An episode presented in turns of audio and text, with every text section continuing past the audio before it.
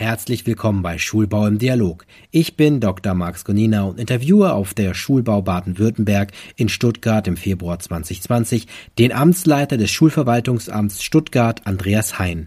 Wir unterhalten uns über schlüsselfertiges Bauen und dem Verhältnis von Schulneubauten zu Sanierungen. Herr Hein, wie sieht die Zukunft des Bildungsbaus aus? Die Zukunft des Bildungsbaus ist flexibel und an der Pädagogik orientiert. Das heißt, dass wir Gebäude bauen, die einerseits möglichst passgenau auf die aktuellen pädagogischen Anforderungen passen, andererseits aber auch so offen und flexibel gestaltet sind, dass sie auch 30, 40, 50 Jahre lang pädagogisch funktionieren und auch auf Veränderungen in der Bildungspolitik im Bildungssystem reagieren können, auch noch in 30, 40, 50 Jahren auch die Lehrer beim Unterrichten unterstützen können und eine gute Rahmen für Unterricht schaffen.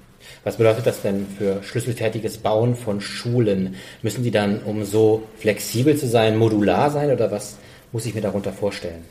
In Hinblick auf schlüsselfertiges Bauen heißt das vor allem, dass wir, glaube ich, die Anforderungen, das, was wir als Schulträger brauchen und bauen wollen, möglichst genau definieren müssen im Vorfeld und auch baulich, bautechnisch, die so flexibel, so offen gestalten, eben, dass ich vor allem im Gebäude Grundrisse verändern kann, dass ich im Gebäude auch flexibel bin, was Transparenz angeht einerseits, was andererseits aber auch Ruhe-Rückzugsmöglichkeiten angeht, dass ich da eben wirklich auch reagieren kann ohne große bauliche Veränderungen, wenn sich die Rahmenbedingungen des Unterrichtens und wenn sich die Pädagogik verändert.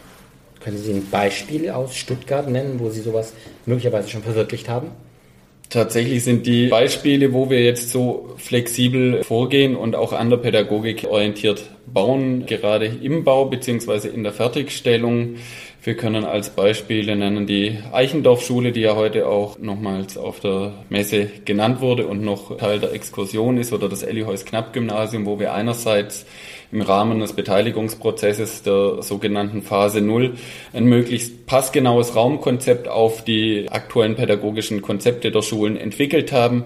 Gleichzeitig haben wir dort aber auch als Schulverwaltungsamt drauf geschaut, dass die Gebäude so konstruiert sind, die Grundrisse so angelegt sind, dass sie auch möglichen pädagogischen Veränderungen in der Zukunft standhalten in der baden-württembergischen Landeshauptstadt Stuttgart. Wie sind denn da die Verhältnisse von Schulneubauten zu Sanierungen und Erweiterungen?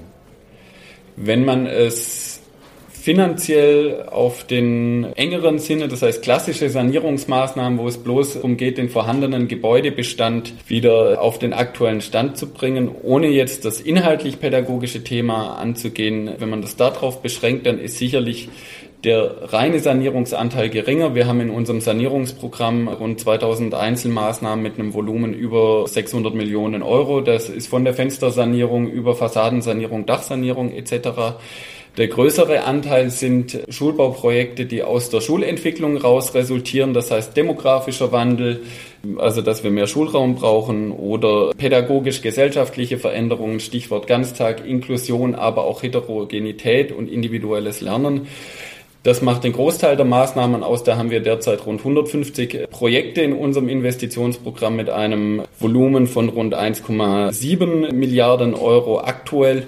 Unter diesen Projekten befinden sich aber auch äh, durchaus Bestandsgebäude, die aber nicht nur eben rein technisch saniert werden, sondern eben auch funktional verändert werden. Das heißt, wo wir den Grundriss anpassen, wo wir vielleicht einen Erweiterungsbau dazustellen, wo wir ein Dachgeschoss ausbauen oder ähnliches. Also der reine Sanierungsanteil, wo wir bloß eins zu eins sanieren und das Gebäude wieder herrichten, ist wesentlich geringer. Der größte Teil unserer Gebäude wird wirklich auch funktional verbessert und aktuellen pädagogischen Erfordernissen angepasst. Natürlich ist das leichter möglich bei Komplettneubauten oder größeren Erweiterungen wie im Bestand. Aber grundsätzlich wollen wir schon inhaltlich auch alle Schulen voranbringen und dort bessere Rahmenbedingungen schaffen. Das heißt also ein starker Teil Fertigkonstruktionen, um schnell wieder Schüler in den Unterricht zu bekommen oder werden die verteilt? Wie muss ich mir das vorstellen im konkreten Fall? Wir sind tatsächlich so vielfältig aufgestellt. Die Situationen sind je Schulstandort so unterschiedlich, dass wir leider in der Stadt auch aufgrund der dichten Bebauung sehr wenig mit Fertigkonstruktionen arbeiten können. In der Regel sind das tatsächlich individuelle Baumaßnahmen, die dann angepasst sind auf die Gegebenheiten vor Ort. Also modular wirklich im Sinn von Fertigbauteilen modularen, das können wir aufgrund der individuellen Gegebenheiten unter beschränkten Flächen leider sehr selten machen. Was wir in Einzelfällen machen, wenn gerade auf der grünen Wiese etwas völlig neu gebaut ist, dass wir über einen Generalübernehmer dann über das Investorenmodell bauen und den direkt beauftragen, dann schlüsselfertig uns ein Schulgebäude hinzustellen. Wie muss ich mir das vorstellen? Treffen sich dann Schulleiter, die Stadt gemeinsam, um das zu konstruieren, um das Konzept vorzustellen? Wie wird das realisiert? Seitens des Landes gibt es natürlich aktuelle Bildungspläne und natürlich auch Vorgaben, wie Unterricht stattzufinden hat in Baden-Württemberg, wie pädagogisch gearbeitet wird. Das ist der Rahmen auf dieser Seite und wir als Stadt Stuttgart, als Schulträger sehen natürlich die demografische Entwicklung und sehen, welche Bedarfe haben wir einerseits. Andererseits sehen wir auch aus der Erkenntnis raus, dass immer mehr Flexibilität im Schulsystem ist. Es wurden neue Schularten wie die Gemeinschaftsschule eingeführt. Die Eltern können zwischenzeitlich selber entscheiden, welche Schule ihr Kind besucht im weiterführenden Bereich, aber auch, ob ihr Kind inklusiv beschult wird oder an einem sonderpädagogischen Bildungs- und Beratungszentrum.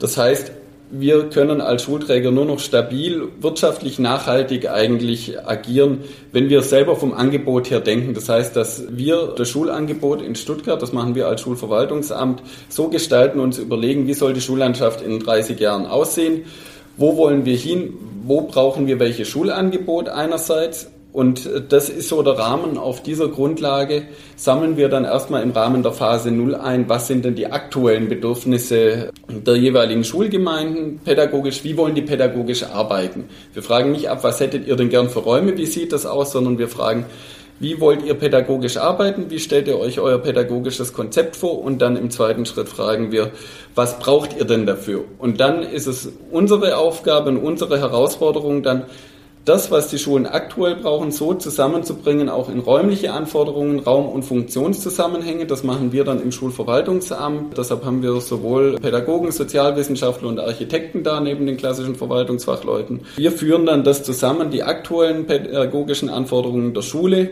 übersetzen wir in Raumkonzepte, die auch die Offenheit eben gewährleisten dann. Und die wiederum geben wir dann eben entweder an das Hochbeamt weiter, dass das für uns als städtischer Baudienstleister umsetzt oder eben bei bestimmten Projekten an einen Generalübernehmerinvestor dann.